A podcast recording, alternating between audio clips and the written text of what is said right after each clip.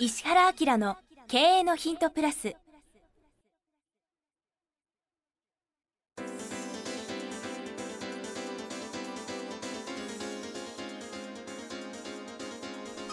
ポッドキャスト石原明の経営のヒントプラスは勝てるビジネスモデルや売れる仕組みの作り方。経営者や起業家が持っておくべき能力とその磨き方。リーダーの育成や強い組織の作り方などについて経営コンサルタントの石原明がリスナーの皆様からのご質問に直接お答えする形でお伝えしていく番組です。企業を継続発展させるためのノウハウを提供する日本経営教育研究所がお届けいたします。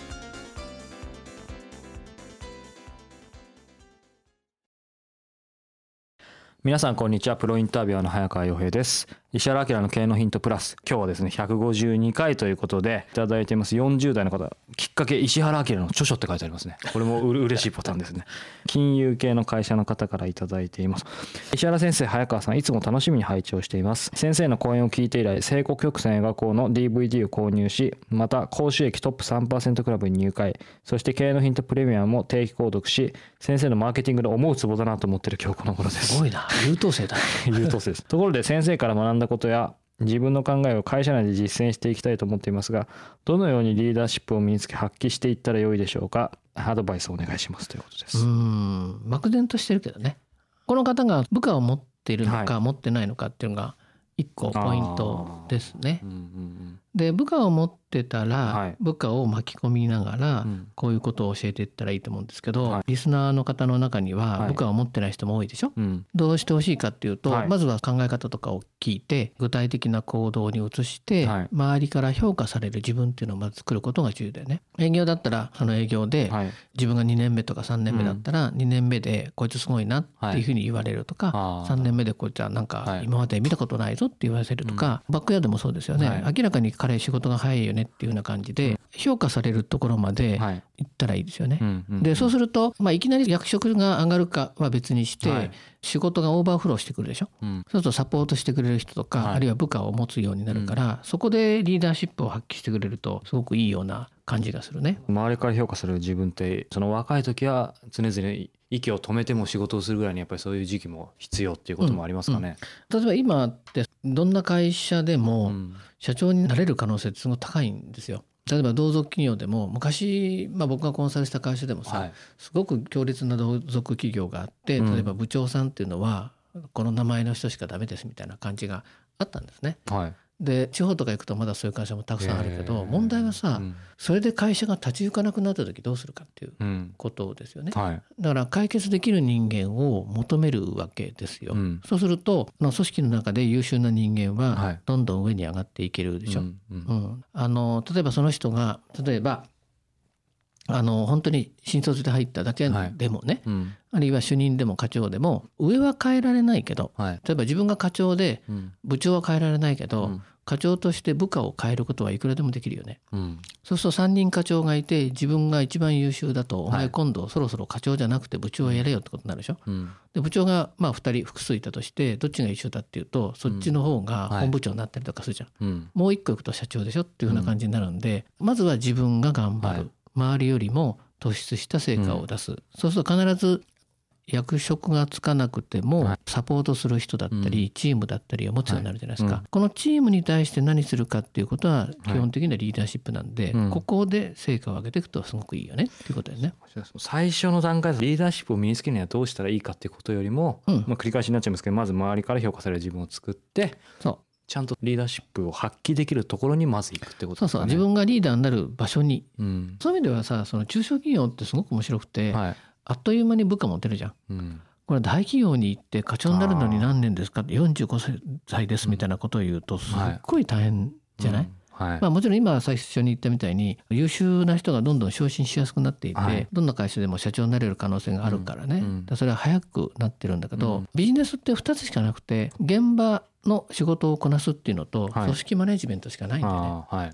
企業経営者でいうとビジネスモデルとかマーケティングを作って起業するっていうのと、あとは継続発展なんで、はい。組織を運用するっていうんで実はどっちのが重要かっていうと、うん。マネジメント人間を束ねて動かすとか、はい。えー、と部下の能力を引き出すとかね、うん。自立させるっていうことの方が実は圧倒的に大きくて、うん。僕はもう日本の経営者にとにかく足んないのは、はい。全くこの組織マネジメントだったり組織運用だったりとかはい。思うんだよね、うんだからそういう意味ではこうこの人みたいにリーダーシップを身につけるっていうふうなことを考えてくれるのはすごく嬉しいと思うんだけど、うん。それにはゼロベースだったら自分が評価されて、はい。とりあえず影響力を及ぼせる人間を自分の下に持つってことがすごく重要ね。うんその上で、まあ、まさにこの方最後も言ってるように身につけ発揮していくっていうところだと、全員に当てはまることってなかなか難しいと思うんですけど、影響力発揮できるところに立った時に何か心がけることってあるんですかね、日本のリーダーシップっていうか最近思うのは世界的にもリーダーシップっていうのはみんな勘違いしてて、勘違い。うん、率先垂範とかさはい。自分が引っ張るっていうのがあるでしょ？あーまさにリーダーだからリードのねそこを取って。そうそう、それとかあの放任主義ってあるじゃん。はい。あのほっときゃ人は育つんだって本もたくさんあるじゃない、うん。あと責任は俺が取ると、うん。ね？何かあったら全部責任俺が取ると。これ全部間違いだっていうのがうん。分かってないといけないっていうのが結構多いんですよ。全部間違い。全部間違い早川君はそういう意味ではさ、うん。まだこう組織を何かするってことはまだないでしょ、はいね。だから人生最初でそれが来るかどうかっていうのもあるかもしれないけど、ほとんどの場合にリーダーシップに対する概念が間違ってるからね、概念が間違ってる、うん。うんううん。ん、リーダーっていうのはどういう人間かって言ったらその組織の中から自分を早く抜ける人だよね。組織に入ってるうちはリーダーじゃない。うん。ね。まあ、意識でも何でも、はい。早く自分がいなくてもうん。現場なり、うん。その組織全体、まあ、はい。会社だったら会社が回るかどうかっていうことを実現する人でしょ、うんそれには自立させないといけないんですよはい。人をね。で自立するってことはどういうことかって考えて物事やれるっていう人うん。を作んなくちゃいけないじゃん。はい。ってことはこう指示命令と全く逆でしょっていうことでしょ。うん。ところがほとんどの場合に率先垂範俺についてこいでしょ。事細かに指示するとかね。はい。それとかさっき言ったみたいに放任しちゃうとかってじゃん、うん。放任するってことはどういうことかって言ったらもしかして人が育っても育った人辞めちゃうからね。関わりがないからそうですよね。俺が役職にいたんだけど、うん。でも何にもされたことありませんっていう感じだからこれ人間関係が生まれないよね、うん。それからいいから俺が全部責任取ってやるって言うと成果上がったら誰のお手柄かって言ったら責任取ってる人のお手柄になっちゃって考えないでやってみろみたいなことを言ってもさ、うん。楽しくないよね。そうですね。それくらい実はそのリーダーシップに対する概念っていうのは間違ってて、本当はこういう内容ってプレミアムとかね、うん。もしくはもうちょっと上位のところでうん。やった方がいいと思ってて、うん。今僕は基本的にはほぼコンサルで関心があるのはこの組織運営だけだからね。そう考えるとなんか従来の路線崇拝とか最後自分は責任取るとか言葉は綺麗に聞こえるけどそうそうそもう大間違い中の大間違いと。もうみんな間違ってる。よくね注意して見てもらうと、うん。組織化に関する本ってほとんどないよ。ああそうですマーケティングとかその辺辺の本は山ほどあるし、うん。物の売り方とかいっぱいあるけど、組織運営そのものの本がほとんどないよね。でもむしろそこがないとって話ですよね本来は、うん。なんでないか分かる？書けない。分かってないから圧倒的に。そういうことですよね、うん、それから特に今って世の中が180度変わり始めてって、はい。例えばバブルとかさ一昔前二昔前は右肩上がりだから、うん。誰が社長やっても会社が先行くみたいなさ、はいあとあのマーケットが拡大するから多少間違ってても会社うまくいくっていう感じだったじゃん、それからマーケットもすごく単一化っていうかさ、みんながこれ持ってたらみんな持ってたいみたいだから、市場調査なんかしてもさすごい楽だったはい。とか今右肩下がりでしょ？うん。下手なことすると本当潰れるからね。巨大企業だって潰れるわけだよ、はね。戦略間違ってでしょ、ってことはさっき言ったみたいに誰でも経営者になれる可能性があるんだけど、はい。じゃあ経営者って誰かって言ったらビジネス作れる人じゃなくて組織を動かせる人人の集団を束ねられる人っていうことになるから、はいものすごく面白いはずなんだけどね、リーダーシップってキーワードからね組織運営とかその辺まで結局つながってるわけですよね。全く一緒。だからこの方がもし何らかの組織3人でも5人でもいいからはい。人を変えることができたら社長になれる、キーワードは何かっていうと指示命令ではなくてその人が自ら考えて答えを出せるようにする、で仕事の醍醐味ってこれでしょ、はい。自分で考えてやってみてうまくいったから自信ができて、はい。また新しくいろんなことやってみようっていうことなんで、まあ、成長意欲とかはい。チャレンジ精神も生まれるし、うん。まあ、ドキドキするようなことを達成してみて人生観変わったりとかするわけでしょ？うん。それをまあさせないといけないんだけど、うん。指示はするわ命令はするわ直すはさ責任は俺が取ってやるわでしょ、うん。もしくは放任でしょ？教えてないってことで放任はさ最悪ね。最悪最悪。うん。最後に責任は自分で取ってやるってむしろ無責任だと。うんそうそうそうちっとも楽しくないよねってさ、うん僕はあのよく言うんだけど責任はお前が取ると。うん。ね、だけど僕の責任はお前に仕事をさせたっていう責任が来ちゃうから、うん。僕絶対失敗したくないから、うん。死んでも成功してねって言いなさいって。っていうことでしょ、うん。そしたら一緒に喜べるじゃん。はい。ただそれってどういうことかって言ったら実務は彼がやっていてうん。自分は実務にいないでしょ。うん。任命はしたけど、うん。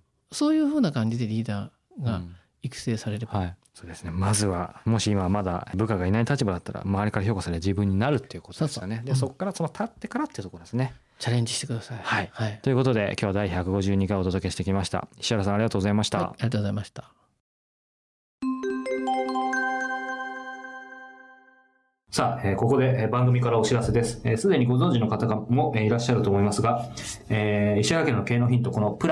からですね、えー発展した、えーバージョンとして、えーこの度石原明の経営のヒントプレミアムというのがですね、はいえー誕生しました。はいこれはどんなコンテンツなんでしょうか？ポッドキャストとの違いとかも教えていただけると。今の無料のポッドキャストは Q&A の形式で質問に対して僕がお答えしてますよね。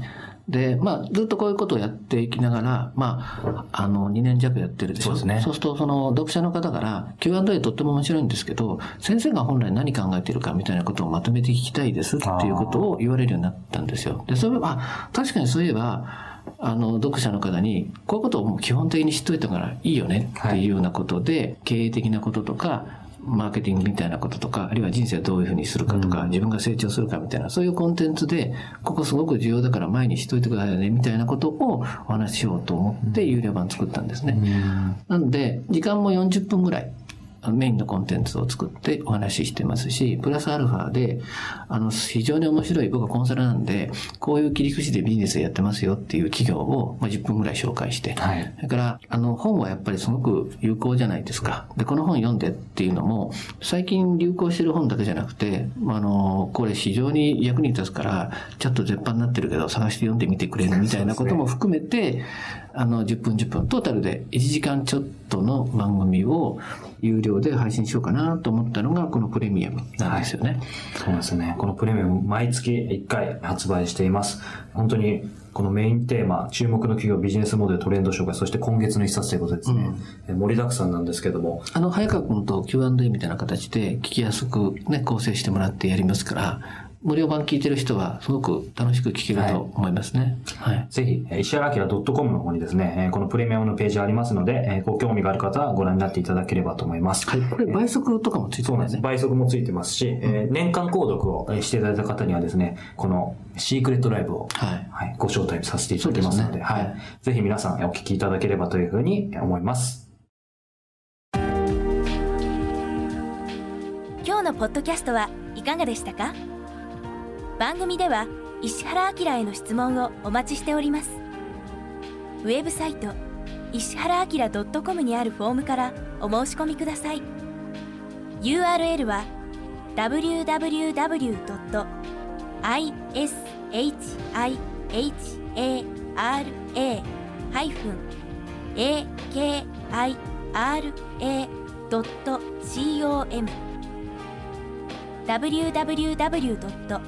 石原 -akira.com です。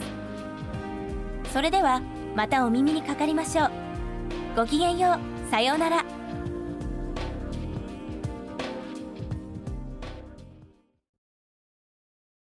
この番組は提供日本経営教育研究所。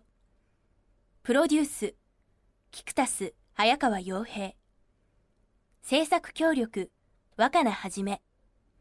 ナレーション岩山千尋によりお送りいたしました。